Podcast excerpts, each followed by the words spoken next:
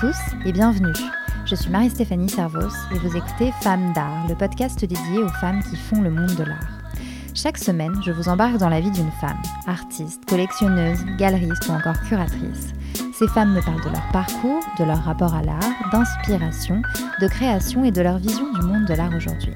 Je vous donne aussi rendez-vous tous les jours sur Instagram où je partage le travail de mes invités. Femmes d'art, c'est parti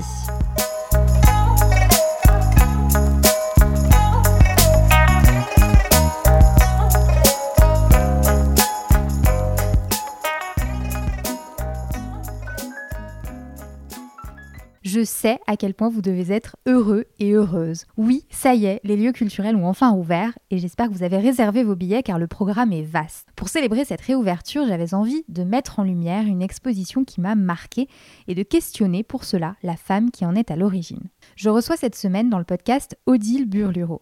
Odile est conservatrice au Musée d'Art moderne de Paris et commissaire d'exposition. Elle a notamment signé plusieurs expositions d'envergure pour le musée, comme celle en 2013 sur Kissaring ou plus récemment en 2019 celle sur Ensartung. Mais Odile Burluro est aussi à l'origine de l'exposition The Power of My Hands, Afrique, artiste femme, qui après avoir été maintes fois repoussée en raison de la crise sanitaire, va enfin pouvoir ouvrir au public. Cette exposition présente le travail de 16 femmes artistes africaines qui pour la plupart n'ont jamais été montrées en France. Parmi elles, Billy Zangewa, Gabrielle Goliath ou encore NJDK Akunili, Crosby, pour ne citer qu'elle. Et vous vous souvenez peut-être, il y a quelques semaines, lors de la semaine spéciale Art contemporain africain sur le compte Instagram de Femmes d'Art, je vous avais emmené découvrir mes trois œuvres coup de cœur de l'exposition. Si vous voulez revoir la vidéo, elle est disponible sur le compte Instagram de Femmes d'Art et sur le compte YouTube de Femmes d'Art. Dans cet épisode, nous parlons avec Odile de son parcours, de son métier de conservatrice et de commissaire. Elle me donne aussi son regard sur la place des femmes dans les collections des musées et me parle de son intérêt pour les artistes issus du continent africain. Et bien évidemment, nous parlons aussi de l'exposition The Power of My Hands. J'espère que cet épisode vous plaira et qu'il vous donnera envie, autant qu'à moi, de retourner dans les musées. Bref, je ne vous en dis pas plus, le reste est dans l'épisode. Bonne écoute Bonjour Odile Burluro. Bonjour. Merci beaucoup euh, d'avoir accepté cet échange. Je suis ravie de vous recevoir dans le podcast. Odile, vous êtes conservatrice au Musée d'Art moderne de Paris. Vous avez euh, été commissaire d'expositions euh, importantes comme celle sur Kissaring, The Political Line en 2013 ou pour n'en citer que, que deux, hein, mais plus récemment Ensartung, La Fabrique du Geste en 2019. Et encore plus proche de nous, vous êtes surtout co-commissaire de l'exposition The Power of My Hand aux côtés de Susanna Souza, qui est une exposition qui rassemble les œuvres de 16 femmes artistes africaines. On va revenir sur euh, l'exposition The Power of My Hand et puis euh, aussi on parlera de votre intérêt pour euh, les scènes artistiques africaines et pour le travail des femmes artistes africaines. Mais avant tout, on va parler de votre parcours. Et moi, je voulais savoir, Odile Burluro, à quand remonte votre intérêt pour l'art? C'est une bonne question. je pense que ça vient de, de mon enfance. mes parents étaient agriculteurs, ils élevaient des moutons dans une ferme, mais euh, par ailleurs mon père était extrêmement euh, sensible à l'art, lui-même euh, à une pratique artistique. Et j'ai toujours vu des artistes chez nous, j'ai toujours vu des œuvres d'art, j'ai reçu des livres d'art dès, mes 8 ans, 9 ans je pense. Et par exemple lorsque le Centre Pompidou a, a ouvert pardon, en 1977, on est venu visiter très vite, euh, peut-être euh, un mois après l'ouverture, on est venu voir cet immeuble, ce bâtiment et en même temps les collections. Donc j'ai toujours eu l'impression que ça faisait partie de mon environnement, même si j'étais éloignée géographiquement des centres villes et des, et des, musées, on avait un intérêt familial et on visitait des musées. Et vous aviez une petite préférence pour je sais pas, un artiste, une artiste ou euh, peut-être une technique, euh, une je époque pense, Je pense que j'étais sensible au surréalisme.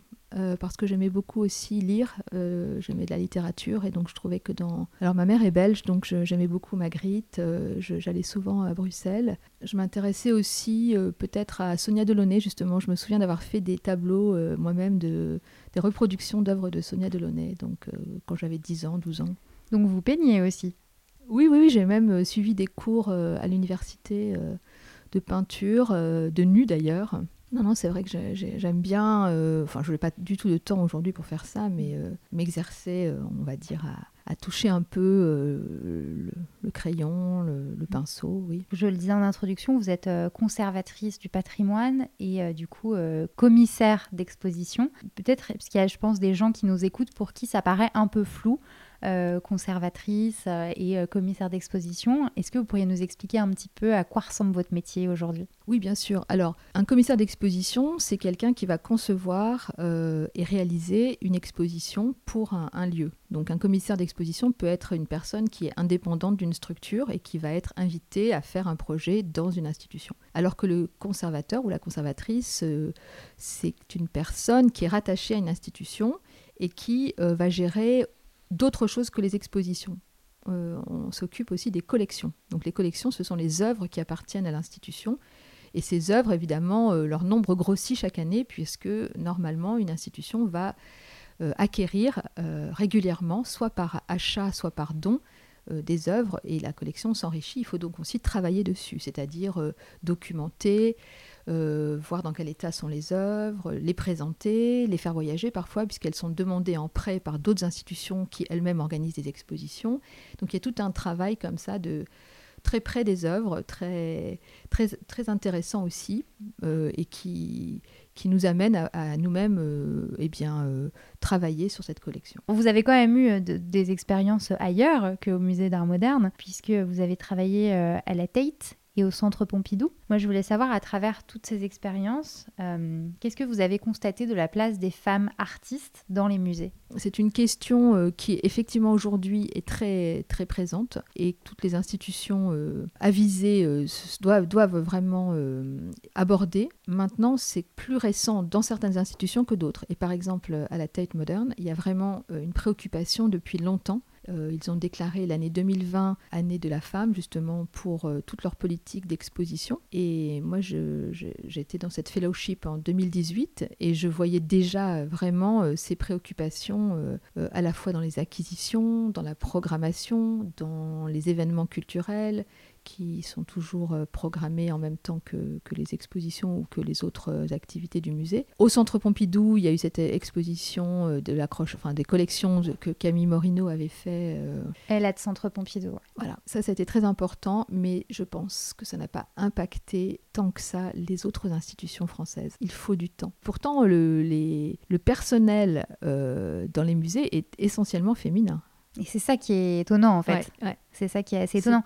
Mais, mais, mais justement, euh, alors vous me disiez quand vous parliez de votre enfance que, que que vous reproduisiez notamment des œuvres de Sonia Delaunay. Donc vous aviez euh, une figure, euh, on va dire, artistique féminine euh, à laquelle un peu vous référez, entre guillemets. Mais est-ce qu'il y a eu un moment dans, dans votre vie peut-être d'étudiante ou dans, dans, votre vie professionnelle où vous avez réalisé que les femmes artistes étaient largement moins montrées que les hommes dans les institutions ou voilà qu'elles avaient en tout cas sur un, certain pan de l'histoire étaient invisibilisés, des, ouvrages d'histoire de l'art, etc. Est-ce que ça vous a sauté aux yeux à un moment donné ou comment vous êtes arrivé euh Je peux pas dire que ça m'est sauté aux yeux, c'est pas vrai. Euh, moi, par exemple, j'avais entendu parler de Niki de Saint-Phal euh, très tôt parce que mon père connaissait ce milieu niçois et j'en avais toujours entendu parler, mais en même temps que Ben, en même temps que, que d'autres. Donc, bon, c'était quelqu'un qui m'impressionnait beaucoup. Euh, Louise Bourgeois, euh, évidemment Annette Messager, euh, voilà, ça c'est des artistes dont j'ai entendu parler tôt.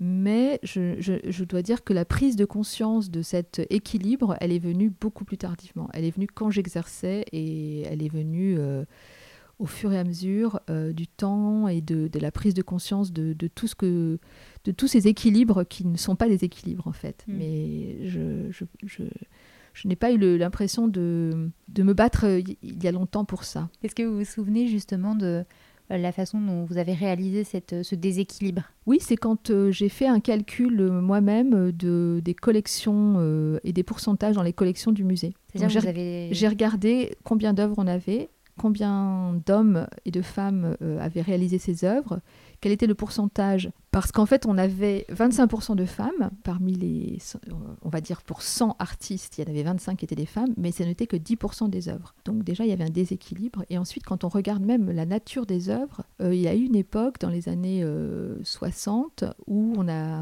eu un directeur de l'Arc qui s'appelait Pierre Godibert, qui était d'ailleurs son fondateur, qui a acheté beaucoup d'estampes et beaucoup d'estampes de, femmes artistes. Donc, ce sont des estampes qu'on montre très rarement, voire jamais. Donc, effectivement, elles sont dans la collection, mais elles ne sont pas montrées. Et c'est ça aussi le, problème. C'est qu'aujourd'hui, mm. on aimerait bien que sur nos murs, on puisse euh, euh, rééquilibrer encore euh, davantage cette, cette, situation. Ouais. Donc là, en l'occurrence, sur les murs du musée d'art moderne, en ce moment, il y a une exposition que j'ai nommée au début de, de, cet entretien en introduction, The Power of My Hands, euh, qui, présente euh, donc euh, les œuvres de 16 femmes artistes africaines. Est-ce que vous pourriez revenir un petit peu sur cette exposition Qu'est-ce qu'elle raconte mhm.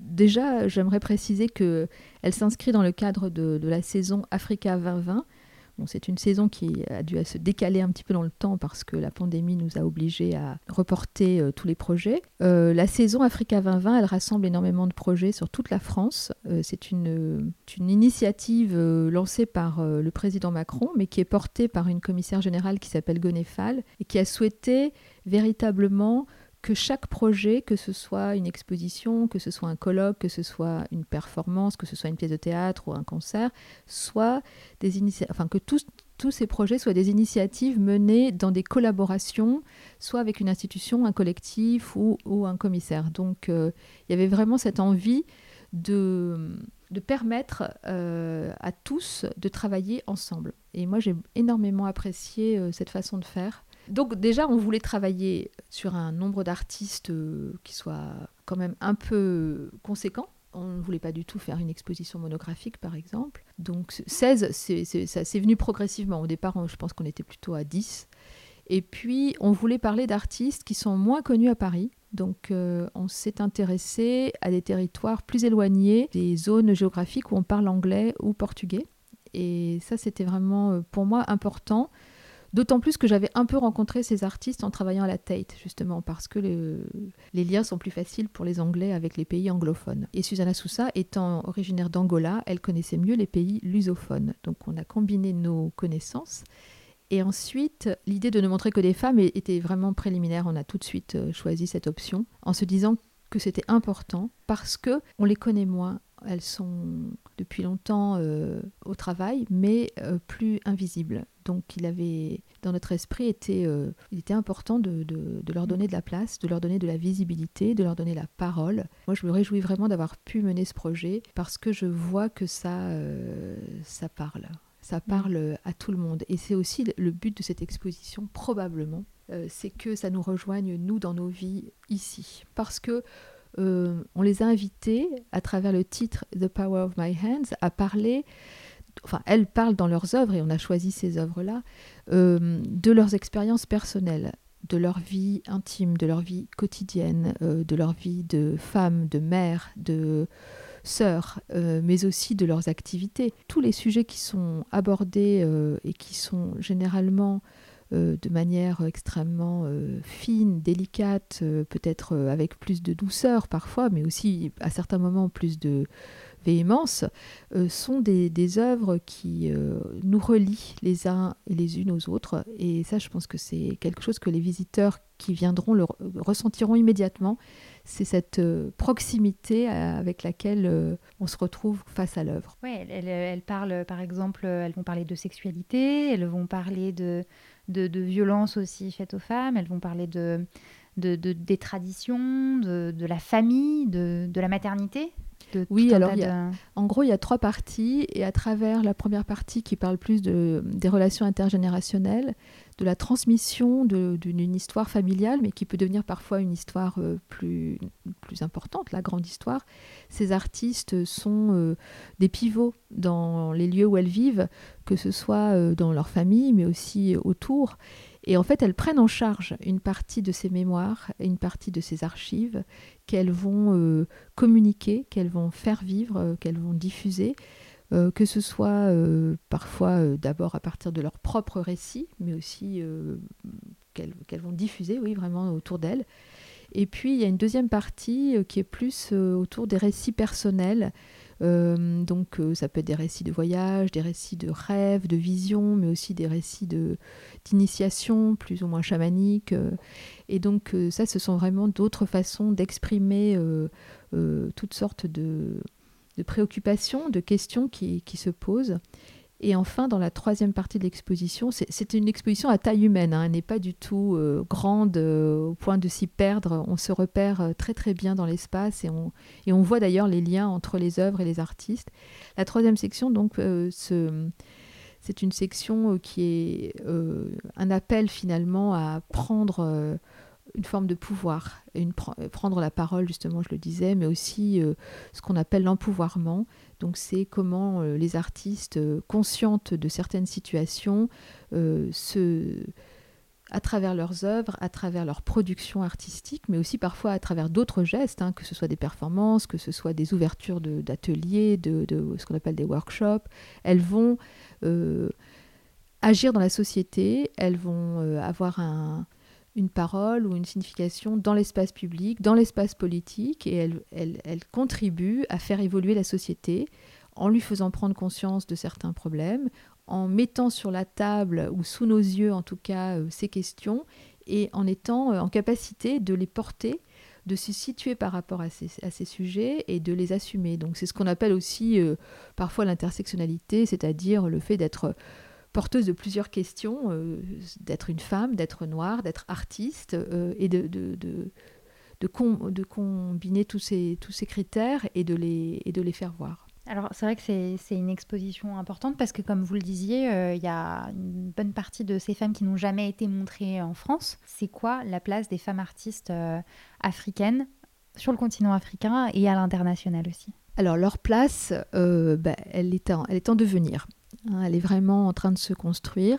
Ce que j'ai constaté euh, en voyageant dans certains des pays euh, euh, d'où sont issues les, femmes artistes montrées, c'est que par exemple, dans les écoles d'art, le nombre de femmes est assez important, mais que le temps nécessaire à construire une carrière, à faire sa place, à gagner un peu d'argent étant assez long, voire très long, eh bien, ça peut être une situation difficile et donc les femmes vont plus facilement, malheureusement, lâcher ou abandonner euh, ce, projet de carrière. Et c'est là où il manque un soutien, il manque des aides qui permettraient, euh, par exemple, de proposer des résidences ou des, ou des financements qui, qui euh, soulageraient cet aspect financier qui est, qui est un critère extrêmement mm. important. Donc c'est probablement, je pense, là où ça se, ça se pose comme problème. Parce que sinon, euh, aujourd'hui, enfin, c'est pas parfait, hein, bien sûr, je ne vais pas du tout idéaliser, mais moi, j'ai senti quand même que pour avoir parlé avec des, justement, des, des galeristes qui, qui, prospectent dans les écoles ou qui cherchent à rencontrer des jeunes artistes, les talents sont là, l'envie est là, euh, les jeunes vont trouver cette voie, ils vont pouvoir la suivre, mais euh, le problème, c'est après. C'est après, c'est cette cette possibilité de s'en sortir. Et ensuite, évidemment, euh, quelle est la visibilité? Bah, Ça, je vais vous le dire tout de suite parce que la FIAC Online de la semaine dernière, mmh. euh, eh bien, moi, j'étais invitée à faire une petite euh, visite guidée justement avec Susanna Sousa sur les artistes femmes africaines. Je précise qu'on est le lundi 8 mars aujourd'hui, si jamais cet épisode est diffusé un petit peu Bien après. sûr. La semaine dernière, effectivement, euh, la FIAC Online. oui, je, je, suis euh, pas très précise. Donc, dans, mais ça aurait été la même chose, je pense, à la FIAC précédente. Hein. Euh, donc, voilà, il y avait 210 galeries, je crois, qui étaient représentées, qui avaient chacune une viewing room. En faisant donc l'inventaire, nous avons trouvé quatre femmes artistes africaines. C'est tout. Et en fait, on peut imaginer qu'il y avait à peu près 800 artistes montrés. Hein parce qu'on calcule qu'il y a à peu près entre 2 et 4 artistes, voire 6 par galerie qui sont présentés. Ça ne veut pas dire qu'il n'y avait pas euh, plus d'artistes euh, dans ces galeries, il y en a, mais elles n'étaient pas représentées. Et j'invite vraiment euh, tous ceux qui entendent le podcast à se, à se demander pourquoi, pourquoi faut-il qu'on doive en parler de cette façon. C'est-à-dire, moi j'aimerais bien qu'on ait conscience qu'il que y a des talents, ces artistes sont dans des très bonnes galeries pour certaines, mais le pari n'est pas encore fait parce que peut-être elles manquent encore de visibilité, elles manquent encore d'attention.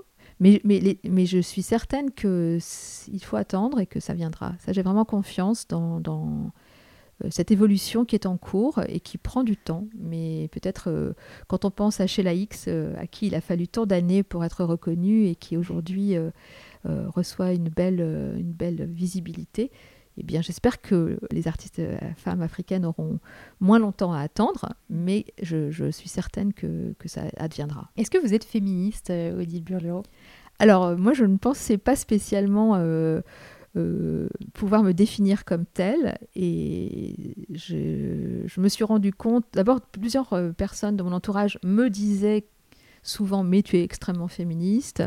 Euh, des personnes aussi du milieu de l'art qui revendiquent cette casquette me l'ont aussi réaffirmé il y a quelque temps.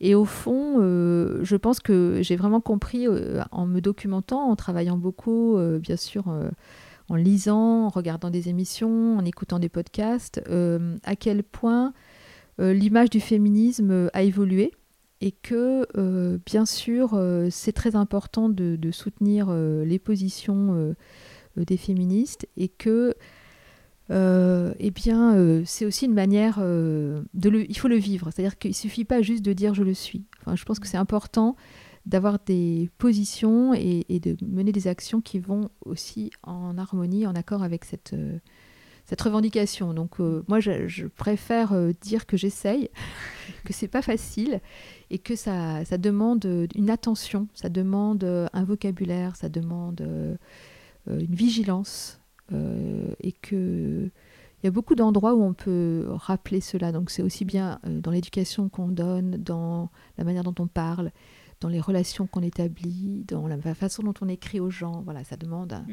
C'est un effort constant. Et cette conscience aiguë, euh, bah, il y a encore du travail. Mm. Donc je, je, suis en chemin, voilà, je dirais ça. Et vous êtes en chemin, très bien. Et, et, comment, vous, comment justement ça se matérialise au quotidien pour vous dans votre travail et dans votre, même dans votre vie personnelle euh, cet engagement, puisque si on parle de féminisme, c'est un engagement oui, bah ça, se ça se manifeste dans la manière dont j'essaie de parler de ce que je fais aujourd'hui, euh, d'être vigilante justement dans tous, ces équilibres, dans toutes ces parités, euh, dans la manière dont on constitue euh, une liste d'œuvres, une liste d'acquisitions, euh, dont on va faire un catalogue en choisissant des auteurs et des autrices, la manière dont on parle. Ça, c'est au niveau professionnel. Et puis au niveau personnel, eh ben, c'est aussi, j'ai distribué des livres, euh, par exemple, pour, comme cadeau à Noël ou à d'autres moments, autour de moi, de manière à sensibiliser aussi mon environnement proche et de faire comprendre que ce sont des questions qu'on ne peut pas... ne pas, ne pas, on ne peut pas ne pas s'en emparer aujourd'hui et donc c'est très important d'être au moins informé. Ensuite, on peut choisir ce qu'on veut faire, mais d'avoir un choix éclairé. Alors, vous parlez euh, des catalogues d'exposition, euh, par exemple, et euh, j'ai sous les yeux un ouvrage qui est l'ouvrage qui accompagne l'exposition, The Power of My Hand. Je pense que ça fait trois fois que je vous parle de ce livre depuis qu'on s'est rencontrés la première fois, parce que je le trouve génial en fait euh, et super accessible. C'est un catalogue d'exposition, mais qui rassemble euh, des textes euh, de, de critiques et des entretiens, notamment avec les 16 artistes qui sont présentés dans l'exposition. Et on se rend compte en lisant, en lisant ces entretiens qui sont vraiment, je le répète, très très accessibles. Donc même quelqu'un qui ne s'intéresse pas encore à la question peut lire ces entretiens et être informé de, plein plein de choses. Et on se, rend compte au fil de ces entretiens que, on parlait de féminisme, ces femmes euh, artistes africaines, elles ont toutes une vision du féminisme. Certaines le sont, certaines ne le sont pas, mais en tout cas, elles ont une mm. vision du féminisme qui est totalement différente de celle que l'on a, euh, nous, euh, en Europe, aux États-Unis en France en l'occurrence. Oui, d'ailleurs, c'était un peu une découverte pour moi parce que j'ignorais toutes ces subtilités et c'est vrai qu'il y a beaucoup de définitions du féminisme aujourd'hui et que en Afrique, euh, d'abord, on appelle ça le womanism parce que c'est un terme qui correspond davantage à la manière dont la plupart des Africaines peuvent euh, euh, se reconnaître. Mais c'est assez complexe, effectivement. Je pense qu'elles ont à cœur de de ne pas être enfermé dans une définition, mais de, à travers, alors les artistes bien sûr, elles vont à travers leur travail, leur production, euh, leurs œuvres, euh, dire déjà un peu d'elles-mêmes, puisque ça c'est aussi quelque chose qu'on peut dire à propos de l'exposition, c'est que c'est très souvent des œuvres dans lesquelles on voit des autoportraits, dans lesquelles on va retrouver euh, la présence du corps. Et, donc il y a déjà aussi cette affirmation d'artistes qui, qui ne s'échappent pas, qui sont, extrêmement ancrés et qui vont euh, euh, porter euh, une histoire, un discours ou, tout simplement une, situation, mais de manière, j'allais dire, aujourd'hui et maintenant. Ou, bien elles vont parler du passé parfois, mais en tout cas, c'est toujours très situé. Et à travers cette notion du féminisme qu'elles ont pu évoquer ou parfois revendiquer, selon effectivement leur position qu'elles évoquent dans les entretiens, moi j'ai découvert une diversité et euh, j'allais dire une, grande richesse. Par exemple, ce qui compte pour beaucoup d'entre elles, c'est euh, de respecter aussi euh, la, famille, la maternité. Et ça, c'était très très différent de ma vision que j'avais peut-être reçue il y a longtemps des féministes, notamment américaines ou même françaises, hein, pour qui l'enfant, la maternité, la relation j'allais dire, de famille, était euh, plutôt bannie, plutôt cachée, plutôt... Euh, Comme une servitude, presque. Oui, oui, vécue, euh, ou en tout cas pas bien vécue. Et là, c'est vraiment pas du tout ça. Pour une femme, la plupart ont des enfants, en parlent, les, les assument, les, les, embarquent dans leurs histoires. Et Susanna Sousa, par exemple euh, ne pouvait pas venir pour monter l'exposition parce que c'était la rentrée des classes, elle a déménagé en Afrique du Sud et elle m'a bien fait comprendre que c'était prioritaire pour elle euh, que son fils euh, fasse une bonne rentrée des classes. Et moi, je, me suis dit, bah voilà, c'est exactement un aspect de notre exposition, c'est de dire, il, y a des choix à faire et les, les décisions que l'on prend prennent en compte ces, tous ces critères et les, hiérarchisent forcément. Et donc, elle avait fait un choix. Et elle n'était pas la seule. Plusieurs artistes m'ont dit Nous ne pourrons pas venir à la date prévue. Euh. Mais bon, c'était vraiment très, très fort pour moi d'être de, d'être face à la réalité de ce qu'on essayait de dire dans l'exposition. Donc j'ai vraiment euh, été très heureuse finalement de ces situations qui, qui montraient euh, comment, euh, parce qu'en France ce sera vraiment pas ça, hein, c'est pas du tout évident d'être euh, en train de parler de ses enfants. Je pense peut-être qu'avec la crise qu'on vient de vivre, euh, on a vu les intérieurs des uns et des autres, on a vu les enfants faire un petit coucou dans la caméra. Donc euh, voilà, la vie personnelle a pris un peu de mm. place. Enfin, je parle de la, maternité, mais il y a d'autres aspects qu'on peut évoquer, hein, c'est pas le seul. Mm. Donc ce féminisme sur lequel vous m'interrogiez, il a été d'abord défini par des personnes comme, comme Bell Hooks, mais, pas, mais bien sûr d'autres avant. c'est toute une lignée je pense à Sojourner Truth, euh, qui, donc euh, était une femme euh, qui était sortie de l'esclavage et qui, qui est allée parler dans une tribune de femmes en disant Ain't I a woman? Est-ce que je ne suis pas une femme, moi? Même si je suis noire, j'ai aussi cette qualité qui me qualifie. Et donc elle posait la question à cette époque-là de, de l'intersectionnalité justement et de tous ces combats qu'elle menait donc ça, c'est vraiment très important euh, d'en avoir conscience. Euh, l'exposition euh, et, le, catalogue dont vous parliez ne cherchent pas à répondre parce que je pense que c'est vraiment très personnel. chaque artiste a sa, vision, sa position, et elle évolue d'ailleurs avec le temps, je pense aussi. Mais nous avons voulu euh, toutefois que dans, l'exposition, on ressente cette évolution dans, le parcours. Ce qui est génial aussi, puisqu'on parlait de féminisme, c'est qu'à la fin de l'exposition, en fait, vous avez installé une sorte de bibliothèque euh, avec des livres pour en fait donner euh, de, de, la matière à réfléchir pour les visiteurs qui arrivent au bout de cette exposition pour les inviter en fait à aller plus loin. Oui, alors en fait, c'est vrai qu'on s'est beaucoup appuyé sur des, écrits, des autrices euh, qui nous paraissaient importantes, qu'on avait envie de, faire connaître pour certaines qui sont peut-être moins lues euh, en, France. Donc il y a des autrices euh, afro-américaines, il y a des autrices africaines, il y a aussi des, textes écrits par des écrivaines françaises, bien sûr. Mais euh, au départ, on avait envie que tous les visiteurs puissent les consulter, ces ouvrages. Ils auraient dû être sur une table, accessibles. On aurait pu les regarder, les copier peut-être. Euh, voilà. Bon, euh, pour l'instant, ce n'est pas possible. Donc, on les a mis derrière une petite vitre. Mais c'est un, c'est un un petit pot pourri des textes fondamentaux sur lesquels on a pu avoir envie de s'appuyer et qui sont depuis Toni Morrison jusqu'à euh, les plus récents euh, qui paraissent en 2019. Donc en fait, en gros, ça, en 2021, pardon, ça, ça, va, ça va de 1971 à, 2021. Mais c'est juste une sélection. Beaucoup de textes ne sont pas présents. Hmm. Comment est-ce que vous êtes intéressé euh, à l'art africain, enfin, aux artistes, aux artistes africains? Alors moi, j'ai beaucoup de curiosité. je je m'intéresse à tout ce qui est extra-occidental depuis longtemps. Euh, ça me vient euh, probablement de, ma propre euh, histoire, donc parce que j'ai une famille composée de trois enfants qui viennent d'horizons différents que nous avons adoptés. Et depuis, depuis toujours, cette question de l'autre est très présente.